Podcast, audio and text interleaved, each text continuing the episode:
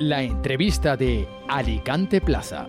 Hoy tenemos con nosotros en Plaza Podcast, en la entrevista de Alicante Plaza, a Bartolomé Pérez Galvez, que es el responsable de la Oficina de Salud Mental y Adicciones de la Comunidad Valenciana. ¿Qué tal, Bartolomé? Muy bien, muchas gracias y encantado de estar con vosotros acá. Igualmente, un placer.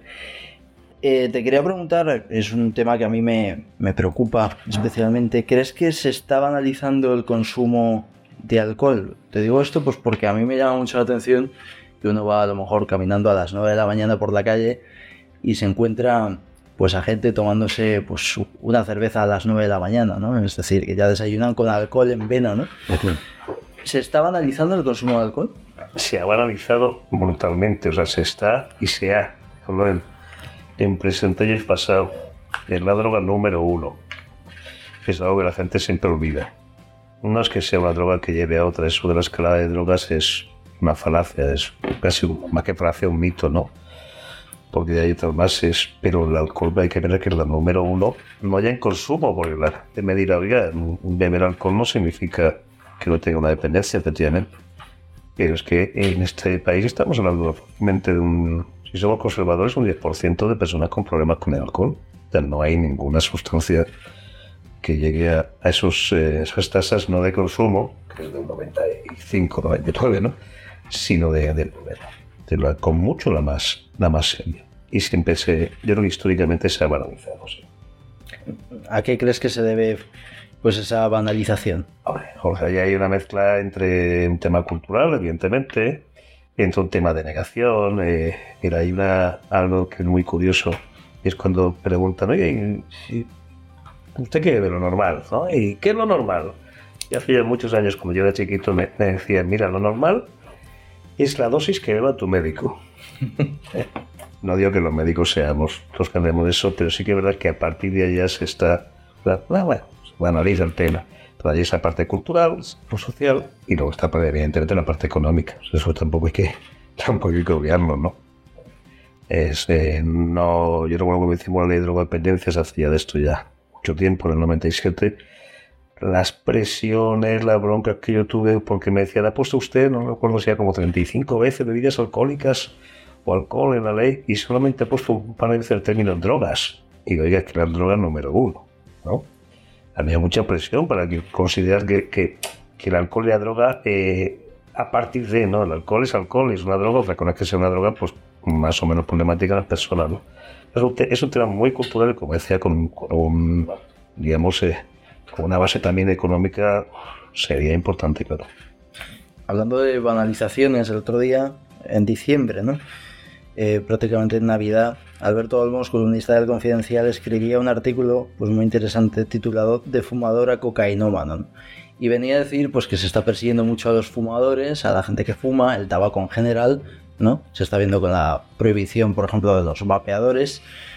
Pero, sin embargo, se estaba un poco blanqueando eh, el consumo de drogas, ¿no? En el sentido de que, pues, él ponía en el artículo un ejemplo de un tuit de la Policía Nacional, ¿no?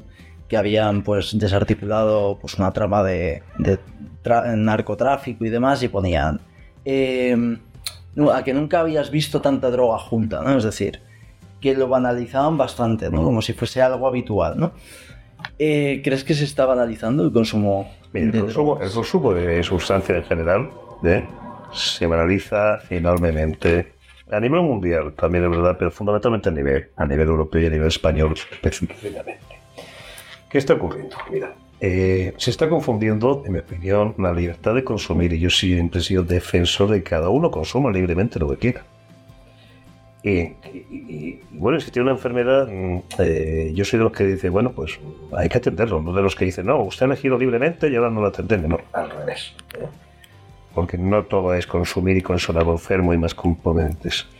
Ahora, las mmm, drogas en general, ya digo, el alcohol en particular, pero vamos a decir, las, las ilícitas, ¿no? Eh, que no tienen que ver a efectos solitarios, pero bueno, un tema penal, se han banalizado en exceso. Tú me dices la cocaína, yo te diría más el tema del cannabis. Sobre el cannabis es una auténtica vergüenza, porque una cosa es eh, posicionar en su justa medida el problema, Y otra cosa es ocultar el problema, solo buscando votos, solo buscando, digamos, un populismo barato. Claro, cuando en un país te encuentras ya porcentajes, no ya de consumo, que es brutal, somos líderes, hablo del cannabis, por ejemplo, sino de adictos, que es muy distinto el tema. ¿eh? Ya no es, no pasa nada, pues evidentemente te das cuenta que esa, esa política permisiva o banalizadora ha llevado a esto. En mi opinión, la verdad, mm, no hay tecnologías, pero sí que es cierto que hay una banda, vamos a decir, una banda, digo, de espectro político. Es una banda mm. ¿eh? de espectro político, pues que se hace muy alegre de decir, no, no, entremos en esto, sobre todo la izquierda, ¿no? Porque esto aleja a ciertos, o creen que aleja a ciertos votantes jóvenes. Yo no estoy de acuerdo con eso en absoluto, pero yo tengo amigos en otros países muy de izquierdas. Yo recuerdo ahora mismo, no sé, Marino Montenegro, que ha sido eh, el director del servicio con, con, Michelle Bachelet, fue el director del servicio de drogas de, de, Chile. Mariana tuvo que dimitir porque, siendo una persona claramente de izquierda, siempre dijo que el cannabis a quien más daño hacía era las clases más vulnerables. ¿no? Sea, gente que dice, bueno, yo no tengo una ideología, pero esto no es serio. Y en la derecha yo lo que ha siempre como un miedo ¿no? a tocar eh, temas que quizás eh, bueno, por esto mejor vamos a dejarlo estar, vamos a ir a medidas más lights, ¿no? Más populistas también, ¿no? No que estén de acuerdo en absoluto con el consumo, sino que ha habido como cierto miedo a, abrir, abrir el melón, ¿no? Entonces, entre unos y otros, bueno, pues ocurre lo, que hay, ¿no? Y creo que esto hay que ser responsables. Tenemos una cifra de consumo brutales. Bueno, mire, vamos a dejarnos ya de quién es culpa. Para poner soluciones y soluciones basadas en la evidencia pero dejemos de banalizar y respetemos, por supuesto, la libertad de cada uno de consumir. Si no le estoy diciendo que usted haga bien y haga usted mal. Mira, por ejemplo, yo soy fumador. Eh, bendito el día, bendito el día que la ministra, este que es un partido socialista, prohibió fumar en hospitales, nos lo puso difícil. Eso consiguió que yo una época estuviera sin fumar. ¿Eh? Bendito el día que hicieron eso. A mí no me prohibieron fumar, lo que me dijeron, miren, yo lo limito en esto, en esto, en esto yo dejé de molestar a otra gente y al mismo tiempo, hombre, mi salud mejoró, evidentemente, sin tener una medida represiva en absoluto. Yo era con sustancias como tú dices, como cocaína, con el cannabis, estamos con alegría. Hay cosas inconcebibles en este país, por ejemplo. Mira, estamos ahora mismo en el hospital. Yo he vivido aquí cosas graciosas, vamos a llamarlas así. Paciente que ingresa para desintoxicar y viene y me dice, mire doctor, no, paciente que le queda nada, un día prácticamente. Y me dice, mira doctor, dime el Altawi. ¿Por qué? No, que el que ha ingresado acaba de consumir farlopa. Yo voy, compruebo que efectivamente ese caballero había consumido cocaína y, me encuentro con una situación un poco kafkiana de decir, a ver, eh, el paciente que se quiere ya de alta, eh, claro, se encuentra violento con esto, pero yo no puedo, no tengo ninguna legislación para decir al señor que entra, oiga, no me consuma usted en el hospital. Eso no está prohibido. La gente no lo sabe. O sea, gente Ahora, si hubiera fumado un cigarrillo de tabaco, hubiera sido expulsado. Pero si fuma un cigarrillo de marihuana, no pasaría nada. O la otra incongruencia que te encuentras que tú mañana dices, mire, tráigame a mi casa una tonelada de semillas de María, Pepita, no sé qué. Y te la traen. Porque supuestamente tú vas a, mirar la semilla, no vas a cultivarla, ¿no? Eso te lo pueden traer sin ningún problema. Ahora, ti que te traigan 100 litros de disolvente porque eres pintor y tienes que hacer cosas, tienes que registrarte en el registro de precursores químicos. No vaya a ser que usted con eso haga metanfetamina. Es un país un poquito ocurrente. Todavía estamos escuchando gente que te dice: Es que en España es un delito consumir en la calle, hay que liberalizarlo. Discúlpeme, desde tiempos del ministro Concuera, eso no es delito. La es la falta administrativa. Ya te digo yo, si ahora mismo me enciendan un cigarrillo, ¿qué me ocurriría? Falta administrativa. Exactamente la misma que si una persona pues se fuma un canuto en la calle, cosa que en cambio, curiosamente, aunque esté, aunque sea una falta, se está permitiendo. Y lo otro no. Entonces, hay eso, hay demasiada permisividad, pero yo creo que con ese, ese miedo, ¿no? De, ah, no vamos a molestar de ser populista, digamos, realmente. Sí, has hablado de eso, de un espectro ideológico concreto. A mí me llama mucho la atención pues que precisamente estos están cargándose las vestiduras con el tema de las adicciones al juego, ¿no? de las casas de apuestas, ¿no? Pero sin embargo, pues es lo que, lo que tú dices, ¿no? ¿Por qué crees que no se pone coto a lo demás, ¿no? Es decir, está claro que ser adicto al juego es un peligro, pero ser adicto a la droga más todavía, ¿no? Mira, yo creo que no hay que comparar, quiero decir, si uno es adicto, a mí cuando entra por esa puerta un paciente, me preocupa ya esa persona. E-, esa es la adicción más grave que estoy viendo en ese momento. Usted es adicto a esto, pues mire, ese es el problema, ¿no? Yo no puedo comparar el que es adicto al tabaco con el que es adicto a la heroína. Ah, que tal otra cosa, discúlpeme. En la vida de esa persona eso no es el problema. Entonces, todas las adicciones, las adicciones, no las tonterías que a veces se plantean, ¿no? Porque a veces nos estamos imitando adicciones que, discúlpenme, pero no están dentro de la nosología, de la clasificación psiquiátrica. ¿eh? Entonces, todo lo que se adicciona a una persona le, genera un problema. ¿Qué es lo que ocurre? Que hay adicciones que, eh, a ver, en primer lugar vamos a ver, los propios profesionales hemos perdido la capacidad de condicionar la agenda. Y eso es muy importante aquí. También cuántas veces me dicen hemos perdido, no, no, no, no nos hacen caso, y siempre digo lo mismo, es que nosotros no estamos condicionando la agenda, estamos permitiendo que la agenda eh, social pues estén entrando otras cosas que son socialmente más aceptables para la sociedad, para la redundancia, y para el político. Si tú hablas, fíjate, del tema de los teléfonos, por ejemplo, en las escuelas, es bien recibido. Y por supuesto que es un problema, pero no comparemos A con B.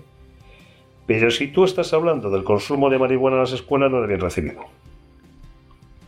Entonces, eso es algo que la sociedad le duele y el político también. Y por eso estamos llegando a esos puntos que están muy alejados de lo que el profesional ve diariamente. Yo te voy a poner un ejemplo que es muy llamativo. El incremento del presupuesto de este año en drogodependencia, del 24, creo que es el 37, 39, voy a radiar al alza, cosa que nunca hago, venga, un 40%, no llega a eso, ¿no? Es espectacular es espectacular. Y entonces la gente me dice, joder, qué pasada, ¿no? Primera legislatura y un 40% o 30 y pico por ciento. Digo, no, no, perdonen. Ese incremento es disponer del presupuesto en euros constantes que yo tenía en el año 2005 cuando dimití como director general. O sea, fíjate todo el daño que se ha hecho, hablo de, de 19 años. El daño. O sea, con eso vas a recobrar el nivel Evidentemente vamos a hacer acciones distintas, pero el nivel económico que había, fíjate lo que ha llevado la dejadez. Ha habido momentos difíciles en medio, como la crisis financiera, tal, pero la dejadez. Y ha sido eso, yo creo que un, status quo ¿no? de decir, bueno, vamos a dejar la cosa como están. vamos a buscar cosas que vendan, cosas bonitas, cosas... que es el problema. ¿Y qué es lo que ha marcado pues, un poco las diferencias? Es decir, de que ciertas cosas estén demonizadas, como lo del móvil que has dicho, ciertas cosas estén blanqueadas, como es el consumo de drogas, ¿no? Eh, pues ya te digo, o sea, el no querer entrar, insisto, bien por pensar que eso atenta contra la libertad si entras y al revés. Al revés, y repito, me pongo siempre como ejemplo el fumado. A ver, a mí, evidentemente, toda preocupación del Estado hacia mí no es, no es coartarme la libertad. Es preocuparse por mi salud. Y curiosamente en las drogas ilegales pensamos que es lo contrario. ¿eh? Ahí me está coartando la libertad. Entonces, ha habido un espectro ideológico que ha ido por esa línea y otro espectro ideológico, sinceramente, que yo creo que ha tenido entre parte de estigma también de no ver a la persona adicta como una persona normal, todo se ha dicho, aunque eso pasa en los dos, ¿eh? Eso pasa en un extremo y en el otro, eso es un tema humano.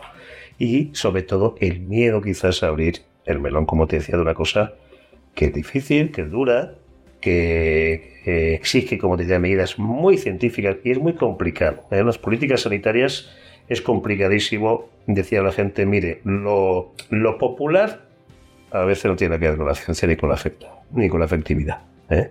Y aquí, evidentemente, las medidas no tienen que ser tan de visibilidad, sino de trabajo de fondo. Entonces, es rentable, pues quizá algunos han encontrado que no es tan rentable políticamente y nos han metido y otros han pensado que mejor no tocar para que no piensen que estamos coartando, ¿no? Yo creo que el problema básicamente es ese. Ahora, la realidad es que cuando se hace, el resultado cambia. Estamos hablando de las banalizaciones, ¿no? Las banalización tiene que ver muchas veces con el desconocimiento. Me refiero pues a que España es el primer país en consumo de, a ver si lo digo bien, que soy un poco profano en la materia, benzodiazepina, ¿no? Es decir, de anestésicos y demás, ¿no? Em, no, no son anestésicos, ah, tranquilizantes, tranquilizantes. ¿no? Sí, Gracias por la corrección. Y son 90, eh, la tasa es de 91 dosis por cada mil habitantes. mm, ¿crees que hay la gente, o sea, primero, ¿cómo hemos llegado hasta ahí? ¿Y crees que mucha gente que se toma esas pastillas se piensa que nos está drogando? hay bastantes hay distintos factores y de hecho nosotros nos preocupan... Yo, voy a simplificar mucho, ¿eh? Voy a simplificar mucho en, dos factores y, y son dos de los que vamos a meter bastante, bastante caña. A ver, uno, el, el más habitual, y es la medicalización extrema de, digamos, de, del malestar diario. ¿no? Mira, un ejemplo. Y esto que, por ejemplo, yo en la, facultad es algo que es mi, mi, obsesión. Cuando doy trato de ansiedad, es mi obsesión. Y siempre, todos los años, ellos saben que les pregunto la misma historia. Es, la ansiedad no se trata, no se cura con benzodiazepinas, con tranquilizantes. Olvídense ya. ¿eh? Olvídense ya de que la solución es tomarme un orfidal o tomarme un tranquimacin. No, no, no, no, no, no, no, no, no. Eso no es, eso es tan bárbaro como si usted se echa lejía para ir en la vena para matar una infección. Miren, seguro que los bichos se mueren, pero usted también. ¿eh? Esa no es la salida. Entonces, desde la propia facultad es verdad que a veces no insistimos claramente, chavales, los tratamientos son INSRS, duales, en fin, un tipo de fármacos, ¿no? Lo cual la gente viene con esa idea. Eh, luego, claro, el ciudadano se ha educado en identificar eso. Tranquilizante para la ansiedad, porque empecemos con que se usa para la ansiedad, ¿no? Y reclamas eso y que te encuentras el médico que te dice, no, no, caballero, usted tiene que tomar esto. No, no, a mí me da una cosa para que rápidamente se me quite la ansiedad. Vale. Entonces, tenemos una sociedad muy educada en tirar del tratamiento.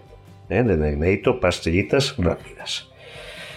Luego está la otra parte, y es que a mí me preocupa esto de esta comunidad, que somos los, aquí somos líderes, y es un dato que me asusta mucho, y es cuando los tranquilizantes los tomas sin receta médica y encima eres adolescente. Ahí me he perdido ya.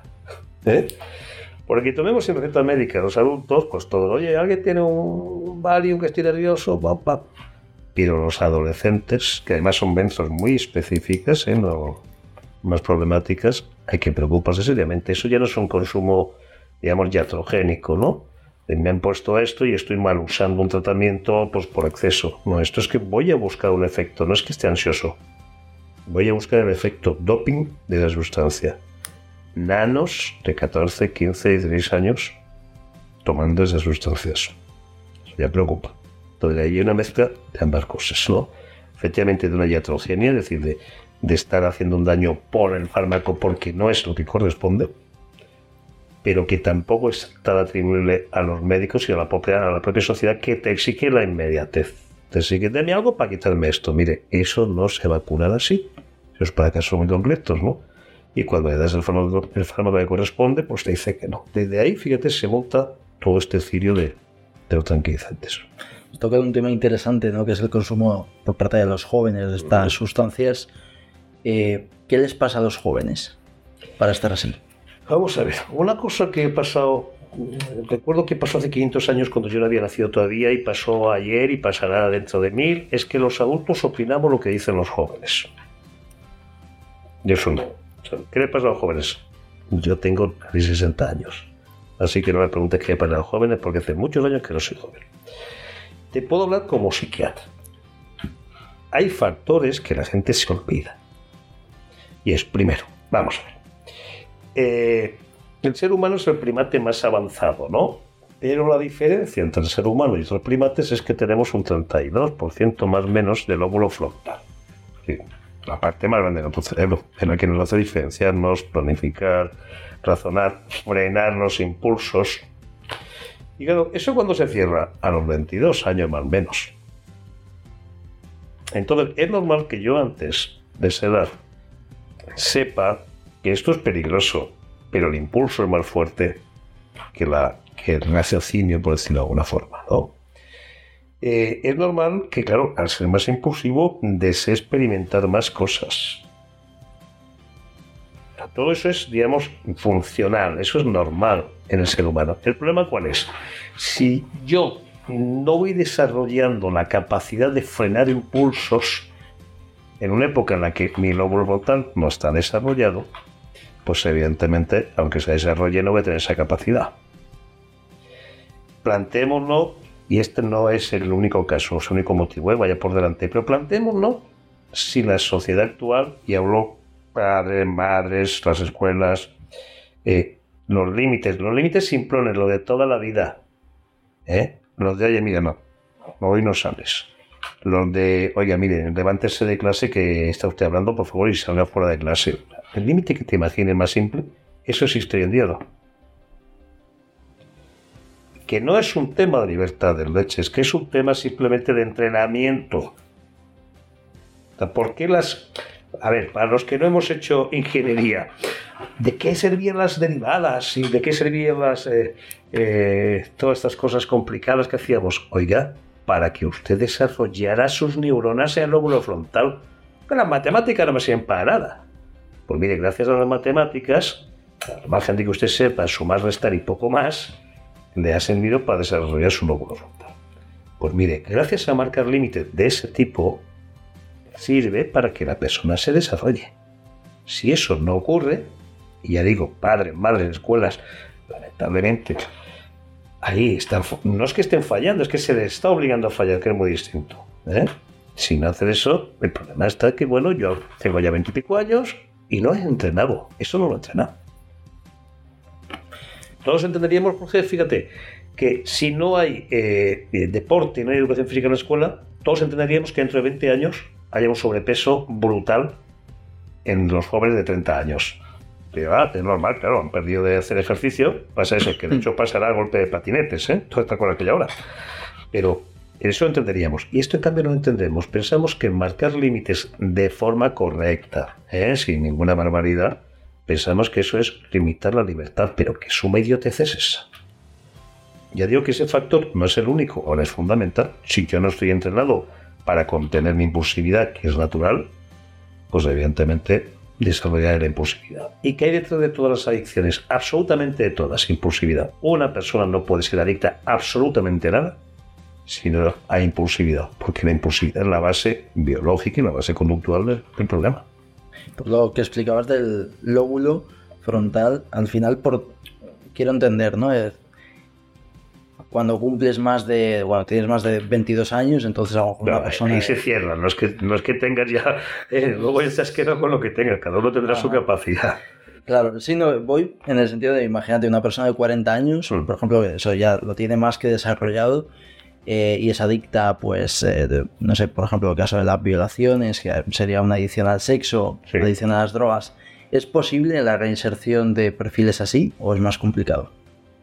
Vamos a ver, la, reinserción de cualquier persona que tenga una adicción siempre va a ser posible si le damos los medios. Es otra cosa, y si, me voy del hilo, me reconduces, pero es una cosa que me, apetece mucho decir. Mira, cuando yo digo, por ejemplo, que es que de esto no se sale, ¿eh? o barbaridades del tipo es que no quieren curarse, me entran los ímpetus homicidas increíbles. Mm. ¿eh? me quedo en decir vaya imbécil. Vamos a ver. Cualquier persona con una adicción puede salir de ella perfectamente, puede reinsertarse perfectamente si, si se ha desinsertado. ¿Eh? A veces no hace falta ninguna reinserción, puede tener una vida absolutamente normal si tú le das los medios. Estamos en una comunidad que con todas nuestras limitaciones, un señor tiene una adicción, va al sistema de salud y se la enciende. Cruce usted la frontera cruce usted la frontera. Y eso de hecho ya no es igual en el resto del país. No es lo mismo aquí, que vienes, tienes un problema, yo estoy ya pidiendo analíticas, resonancia, en fin, todo lo que te haga falta, con todas nuestras limitaciones. ¿eh? Que si tienes que ir pues a un sitio, pues un ONG que tiene unos medios más limitados y no tiene. Entonces, si tú le das a una persona eso, o le das luego si tiene un problema laboral, de ayudas a la inserción, por supuesto, y otras áreas más, esa persona va a funcionar. Entonces, siempre, el concepto de reinserción, siempre depende de qué se le dé. Si yo te opero de una apendicitis eh, en el hospital, pues la posibilidad de fallecimiento es muy bajita. Si te opero de apendicitis con un cuchillo jamonero en la calle, eh, pues esto pasa más o menos. Entonces, el tema de que pensar. Ahora, tú dices, la gente demasiada. Vamos a ver, la gente demasiada, mm, una persona que empieza a tener una adicción, te voy a poner un ejemplo muy clásico, ¿no? Pues alcohol, con cuarenta y pico años. ¿eh? Con cocaína o sin cocaína, me da igual, alcohol.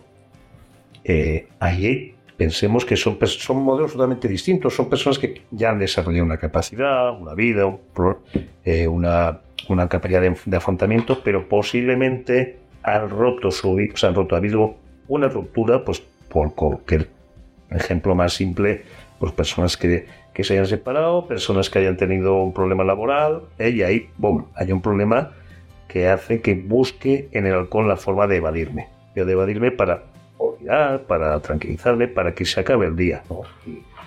bueno, es un caso distinto. ¿Es más fácil y menos fácil reinsertarse? Hombre, más fácil en cuanto que tienen más capacidad, porque tienen 40 años, ya han, han desarrollado. A veces más difícil en cuanto quizás el problema que les lleva al consumo es más grave. O sea, eso ya depende de cada caso. Pero que sí que quiero dejar claro es que siempre que des los medios científicos coherentes, una persona a ver, el pronóstico de un asmático, un hipertenso, un diabético es mucho peor que el de un adicto a la sustancia que tú quieras. Que no es que sea malo de los primeros, sino que es bueno de los segundos y de los medios. Es importante la reinserción, pero también es elemental pues la, prevención, ¿no? Y me estoy refiriendo pues a el otro día se presentó el plan de salud mental y hablasteis pues de planes de prevención, ¿no? De adicciones. ¿Cómo hay un problema que está asolando a Estados Unidos y que corre riesgo de extenderse en Europa, que es el tema del centanilo. Em, ¿Qué medios se van a poner para que no caiga en la comunidad valenciana? Vamos, son dos cosas, dos cosas eh, en paralelo. La prevención, y me voy a ir a lo más jovencito, la prevención escolar. Mira, eh, que la prevención no puede ir, es una cosa que, es bastante habitual. Ahora gusta un programa de prevención de juego, ahora haga uno de videojuegos, ahora uno de alcohol, ahora uno de no sé qué. Eso es, pues, el, ejemplo del desconocimiento técnico que a veces hay que asumir. A mí me ha pasado porque te viene de, de los diputados. Bueno, venga, ok, pero luego intenta tecnificar. Entonces, la prevención hay que pensar que todo escolar de 6 y 16 años debería tener un programa de prevención Ahora, amigo, un programa de prevención no es hacer algo que se nos ocurre en una mesa. ¿Por qué? Porque mira, para dar un medicamento a una persona, tú tienes que haber pasado una serie de fases de investigaciones, de aprobaciones. ¿eh? Tú no le das lo primero que se te ocurre. En cambio, con la prevención me encuentro que sí es así. O sea, en esta comunidad, por ejemplo, no se están respetando los criterios de Naciones Unidas en absoluto en prevención se hacen programas porque parece que esto podría ser, oye, no, no, vale. Cuando usted haya evaluado la eficacia, porque la prevención puede ser iatrogénica, es decir, puede hacer daño, cuidadito, si se hace mal, y muchas veces se hace mal, por ejemplo, simplemente informar, dar contenidos, o decirle, niño, es malo tirarse por la ventana. Mire, eso no es preventivo. ¿eh? Entonces, si usted no tiene un programa de prevención que esté validado, no lo ponga, no lo aplique nosotros vamos a trabajar con esos programas de prevención validados, que hay muy pocos, ya no sé que hay muy pocos. Pues preocúpense de validar. ¿eh? O nos preocupemos nosotros, como hecho vamos a hacer ahora uno con una, Universidad de Arizona. Pero la cuestión es, vamos a utilizar una prevención basada en la evidencia. No nos dediquemos a hacernos fotos, que es lo que se busca. ¿eh? Rápido, cualquier cosita, dos talleres, no sé qué, y vamos a hacernos fotos con el alcalde de turno. Mire, eh, para jugar Existen otros ámbitos de la política, pero no el de drogas. ¿eh? Ese no se va a aceptar, o el de salud mental en general. Luego el caso concreto que tú dices del fentanilo. El fentanilo es algo que a mí personalmente me preocupa. Y yo prefiero ser eh, más que alarmista, asustadizo antes de ir de enterado. El fentanilo, la historia del fentanilo en Estados Unidos, todo el mundo lo, eh, lo asocia a algo que empezó así, es verdad, una, una presión brutal de la industria farmacéutica para que los médicos, ante un dolor del de, dedo izquierdo, te estuvieran dando oxicodona, por ejemplo, ¿no? Hicieron auténticas variedades. La epidemia del fentanilo, que fue declarada, es declarada así en Estados Unidos, ha llevado a que anualmente, o al menos el último año, fallecieran 100.000 personas por sobredosis. Como comparación, creo que en la guerra de Vietnam fallecieron 68.000. Vamos a ir multiplicando ya tres años. Ahora bien, al principio es verdad que era ese perfil. Eran las personas a las que alegremente se les daba un fármaco que decían que era maravilloso y les generaba dependencia. Pero lo que tienen ahora ya no es eso. el principio sí que es verdad que se parecía un poquito a lo que pasó aquí en la pandemia, que al no poder asistir a la gente, pues es verdad, primero pues toma ibuprofeno, luego tramadol y luego ya te metías en, morfínicos y no puedes ir a los pacientes, ¿no? Eso siempre se ha dicho que en España no va a pasar, y es cierto. Tenemos un sistema sanitario que evidentemente los gringos no tienen comparación alguna, no tiene nada que ver. ¿eh? Pero es que el fentanilo, el problema del fentanilo ahora en Estados Unidos, y lo conozco de muy primera mano, no tiene nada que ver ya con eso. Ya no es el fármaco que sale del mercado, del mercado lícito, digamos. El fentanilo es simple y llanamente cualquier narcotraficante, tres al cuarto, que haya estudiado primero de narcotraficante, sabe que lo que tienes que buscar son sustancias que generen dependencia rápida para conseguirte un cliente inmediatamente para fidelizarlo. Un ejemplo clásico que cualquier camellito sabe es que yo a un iniciante le corto la cocaína con un opiáceo. No un señor que ya consuma, porque va a notar que el efecto es distinto al que inicia. ¿Qué ocurre? El día siguiente solamente mi farlopa le va a servir para quitarse el malestar, no la que tú le vendes, porque yo metido otra cosa.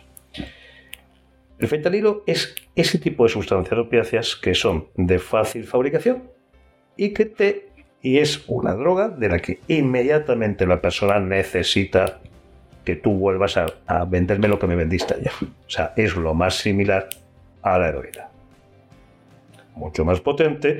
Luego quizás, yo creo que en mi opinión los medios de verdad eh, no lo han tomado en serio. O sea, esto de los medios y algunos profesionales. La droga zombie. Mire, vamos a dejarnos ya de, espectáculos y trabajamos en serio. ¿eh? ¿Cuántas veces he visto yo que lo que está hablando en Filadelfia la gente le impacta, pero hasta se ríe? Mira cómo va por la calle tal y tal. Mire, esto no es palabras mayores. Entonces, ¿tenemos una situación de riesgo? Sí.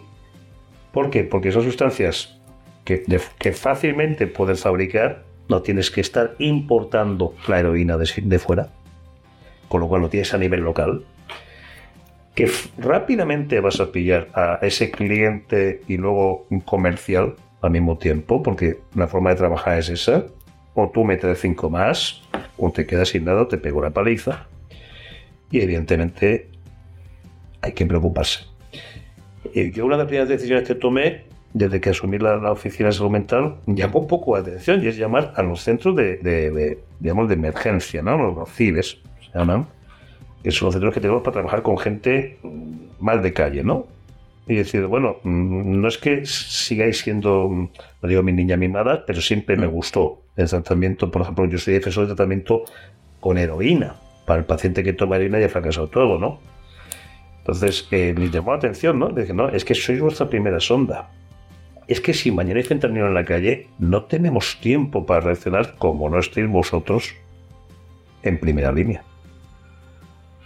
Cuando la gente pensaba que todos estos centros ya hay que dejárselos, al revés, nosotros vamos a empezar en ciudades, por ejemplo, como Valencia, eh, que es mucho más grande, o sea, vamos a trabajar muy fuerte, pero Alicante, por ejemplo, igual, o sea, el signogarismo con problemas de consumo, hace tres días estaba con, con mi preparando cierta cosa, porque son situaciones que por ahí se mete el fentanilo. No se va a meter a la clase media mañana como sí que empezó la heroína. Pero va a empezar por ahí y rápidamente quien lo pruebe lo va a tener Entonces, tenemos el tema preparado. Fíjate, frente a ese planteamiento que, que, me, que a contarme, ¿no? De, banalizar. Pues, mm. Repito, vamos a dejarnos de tonterías y vale la pena pasarse de rosca ¿eh? Y tener el tema preparado y, y rápidamente reaccionar que decir, bueno, esto no va a pasar, no va a pasar, no va a pasar. Porque si luego pasa, ¿qué? y yo te aseguro que va a pasar. ¿Se, tiene constancia de que ya se están moviendo los hilos para que el fentanilo entre en Europa y en España? Total, es que no tiene que entrar, es que simplemente es que mañana cae un producto y hago otro. Yo te puedo decir que en, Estados Unidos el fentanilo está tratado en México, pero fabricado por los, por los chinos. Pero es que sin ningún problema, o sea, que llega un momento que me es mucho más rentable. Si yo soy narcotraficante y esta comunidad tiene plantas elaboradora de metanfetaminas, oye, a mí me renta más ahora mismo hacer ese otro producto. Estamos cambiando simplemente un pantalón o una falda. ¿Entiendes? Oye, ahora se vende mala falda. Vamos a fabricar esto. Y eso, Marcos lo sabe. Ya está. Oye, ¿y por qué han empezado ahora? No sé, cuando empezamos la cocaína, tuvimos años diciendo la cocaína, la cocaína va a entrar, y tardó años. Porque ellos saben, bueno, que la renta más o menos. Ahora, evidentemente, hablamos de unas sustancias que te quitas muchos problemas de fronteras, de historias, ¿eh? pero el cauce de distribución es el mismo. Comparemos siempre a un narcotraficante, por favor, con un, con un gran comerciante con red de distribución, que son gente que saben perfectamente lo que hay. Y cuando mi producto ya se agota, o ya no me renta igual, yo tengo mi red, mi red de, distribu- de distribución, meto otro producto, la cuestión es, ¿me puedo ahorrar? O sea, lo estoy plantando en un sitio en Afganistán y tengo que traer el opio. Pues a mí no me interesa. Tengo que traer la farlopa o, o- o la heroína colombiana. A mí no me interesa. Lo puedo hacer aquí, estupendo. Tengo la gente que se dedica a esto, estupendo. Tengo la red y esa situación la tenemos. La cuestión es, uno sabe cuándo saca un producto y cuándo no. Pero nosotros no podemos estar pendientes de que de golpe digan ¡bum! Eh, se ha metido. O sea, que hay casos, por por hay casos en España. ¿Que es para alarmarse? O sea, ¿es, la- es el número uno? No. Es para no olvidar, sobre todo los que venimos de la época del caballo. O sea, no olvidar que tenemos que seguir con esa mentalidad de reducción del daño. Que mañana quizás hay que ponerse en marcha todos. Y por eso ese tipo de recursos los tenemos dirigidos ahí. O sea, yo sé, por ejemplo, que en el momento en que empiece a notarse una zona en Alicante, en Valencia, en Castellón, que de golpe circula, llamada inmediata. Porque no será por alarma, sino por decir, reforcemos más el tema. ¿Eh? Algo así como a nivel de alerta terrorista, en forma mucho más humilde, por supuesto, pero esa es la idea. Sí, sí, es, es un peligro. Eh, antes comentábamos hablando de pues el plan, ¿no? Del plan de salud mental. Mm. Y bueno, ahí pues destilasteis pues que se, se va a crear el observatorio, dos ob- observatorios, eh, Observatorio Valenciano eh, del estigma de salud mental y de, de las adicciones y el Observatorio de salud mental y las adicciones. Mm. ¿Cuándo se van a, a- a crear? Es decir, ¿cuándo va a ser una realidad? Eso va a ser la realidad este año. Y, y digo este año por una cosa. Si analizas el plan, hay gente... Yo, hombre, el, el plan es difícil primeramente conseguir el compromiso presupuestario. Y ese plan, además, y se dijo en la presentación, se presentó ya en este año, y no los 100 días y tal, y además fue cabezonería personal mía, porque tenía que tener el presupuesto delante. Es decir, es un plan con el presupuesto de este año ya puesto. ¿eh? Que no vende. Y como he destacado tanto el presidente como el consejero varias veces, es un plan de principio de legislatura. ¿eh?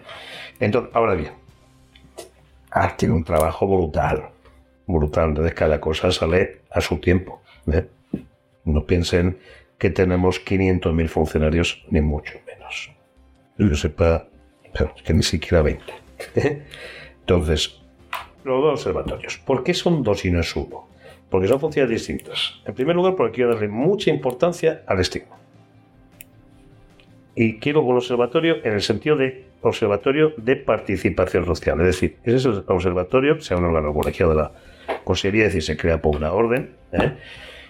Y va a ser un observatorio donde van a estar sociedades científicas eh, y, y básicamente sociedades científicas, universidades y sobre todo eh, asociaciones de, de afectados y de familiares. Por lo que quiero son propuestas reales de cómo luchar contra el estigma. Si metíamos el estigma dentro de un observatorio general, bueno, tendría importancia, pero está difuminado. No, no, puedo haber uno específico del, del estigma. Pero, insisto, ese modelo de observatorio de participación social. Se reúnen, hacen propuestas, fiscalizan lo que hace la administración. Y el otro observatorio es un observatorio más técnico, observatorio en el sentido de, tenemos datos, aquí llevamos años que no se comunican datos.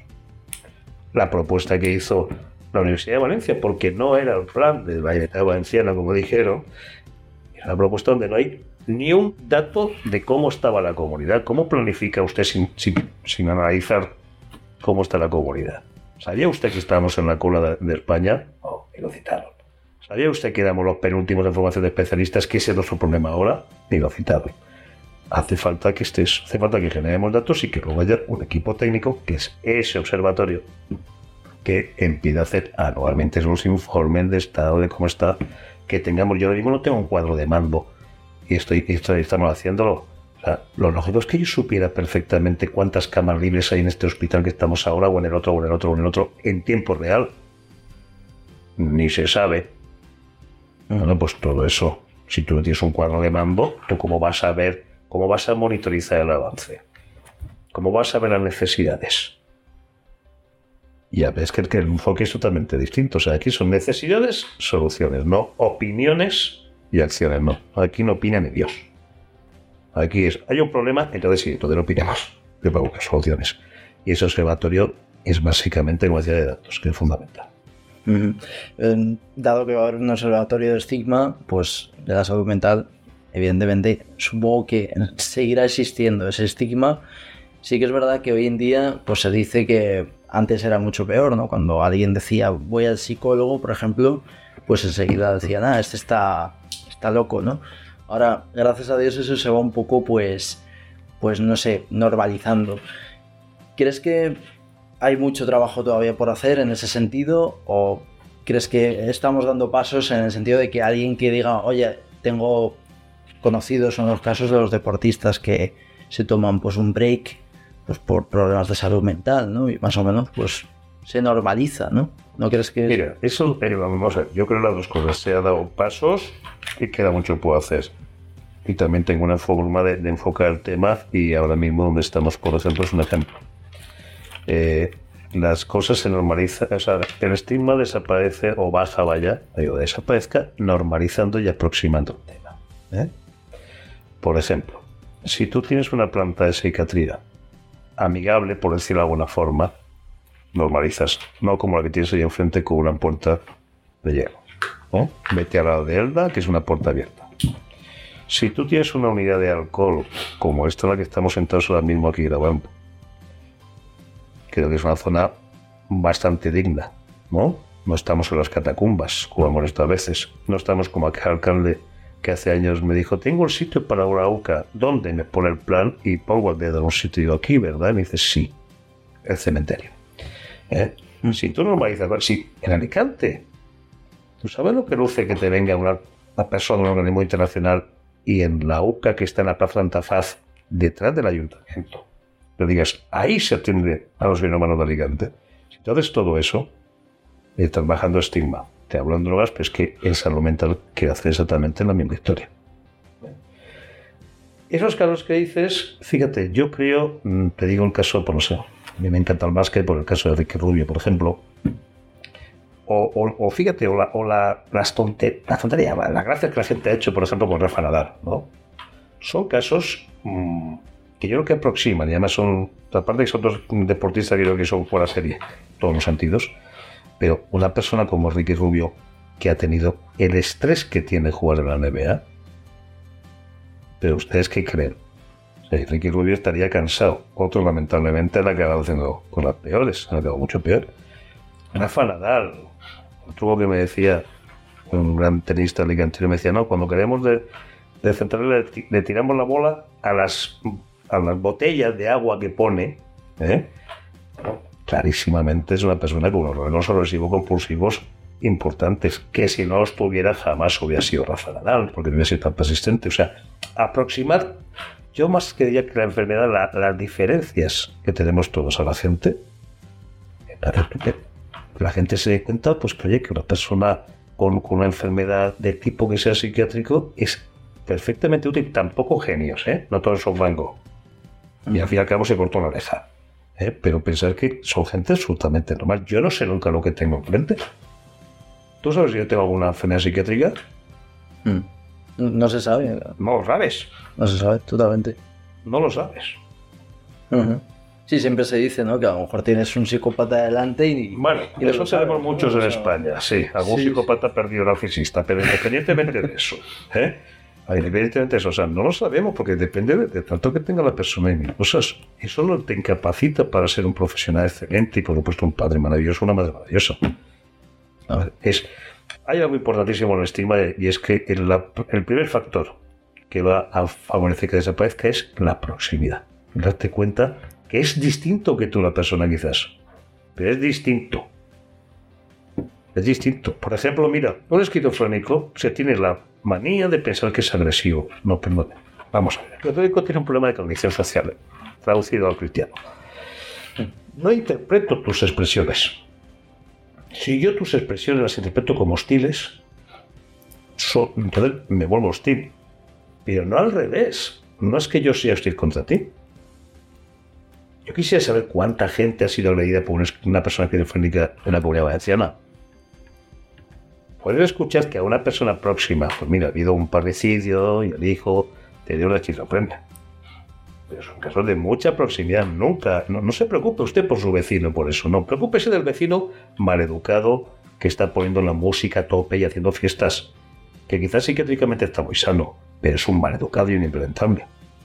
Pero estas enfermedades no se preocupe porque no pasa. O sea, tenemos una idea que es, que es totalmente alejada de la realidad y por supuesto tratémoslos como personas absolutamente normales. Tampoco vayamos por la vía del auxilio social. ¿eh? ¡Ay, pobrecito! Pobrecito es otra ¿eh? El enfermo mental, pues bueno, tiene una, enfermedad y va adaptándose a eso como cada uno puede ser distinto. Me estoy acordando ahora que dices lo vecino, la película Las Brujas de su Barramendi, no sé si la has visto. Pues hay una frase que dice, a mí no me dan miedo las brujas, me dan miedo los hijos de puta, ¿no? Efectivamente. Eh, es así, es así. Así que... Bueno, como está grabando no voy a decir yo la frase que dije, luego te digo una frase que dije a un superior hace muchos años cuando me despedí de la política. Pues, pues ha sido un placer, ¿eh, Bartolomé? Lo mismo te digo. Muchísimas gracias y nada, un abrazo. Esta es tu casa cuando, cuando quieras al podcast. Lo que sea falta. Muchísimas gracias, José. A ti. Y gracias a ustedes por escucharnos y nada, hasta el próximo episodio de la entrevista de Alicante Plaza.